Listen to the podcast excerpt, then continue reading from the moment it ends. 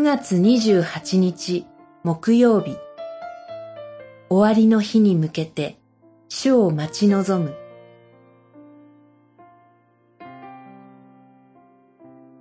イザヤ書27章。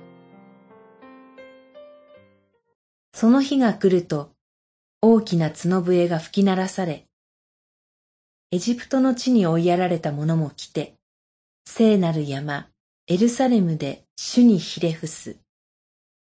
二十七章十三節その日という言葉が今日の箇所で繰り返されています。その日とは、主が決定的な見業をなさる日です。終わりの日を思わせる表現です。その日、主に激しく歯向かってきたレビアタンや海にいる竜も完全に倒されます。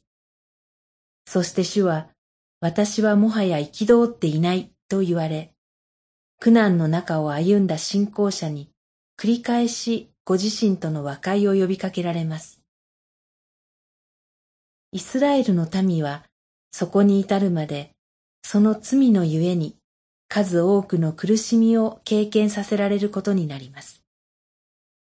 もし自分たちの都が荒れ野になれば、民は力なく呆然と立ち尽くすほかはないでしょう。しかし、そのような苦難を経た中でも、その日、民は一人一人が主によって拾い集められると言われます。そして新しいエルサレムで主を喜び礼拝すると言われるのです。イザヤはその日を待ち望むようにと民に語っています。神の救いの技を待ち望めというのです。